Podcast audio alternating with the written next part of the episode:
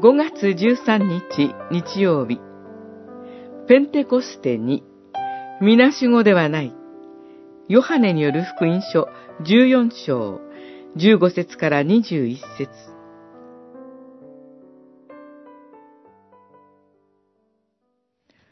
私はあなた方をみなしごにはしておかない。あなた方のところに戻ってくる。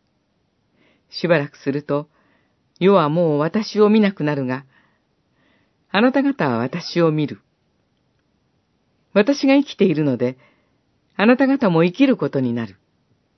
十四章、十八節、十九節。主イエスは、私はあなた方を、みなしごにはしておかないと約束されます。精霊が下って、福音宣教へと使わされた初代教会は、四方八方から迫害を受けて、確かに、みなしごのような存在でした。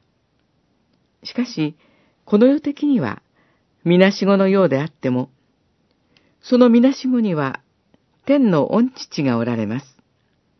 主イエスは、父は別の弁護者を使わして、永遠にあなた方と一緒にいるようにしてくださる、と約束されました。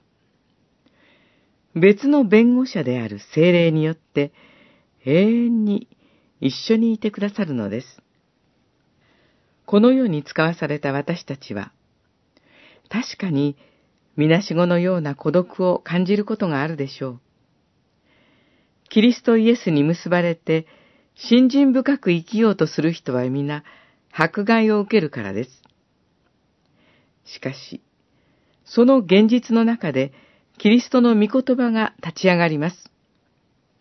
主イエスの約束は真実なのです。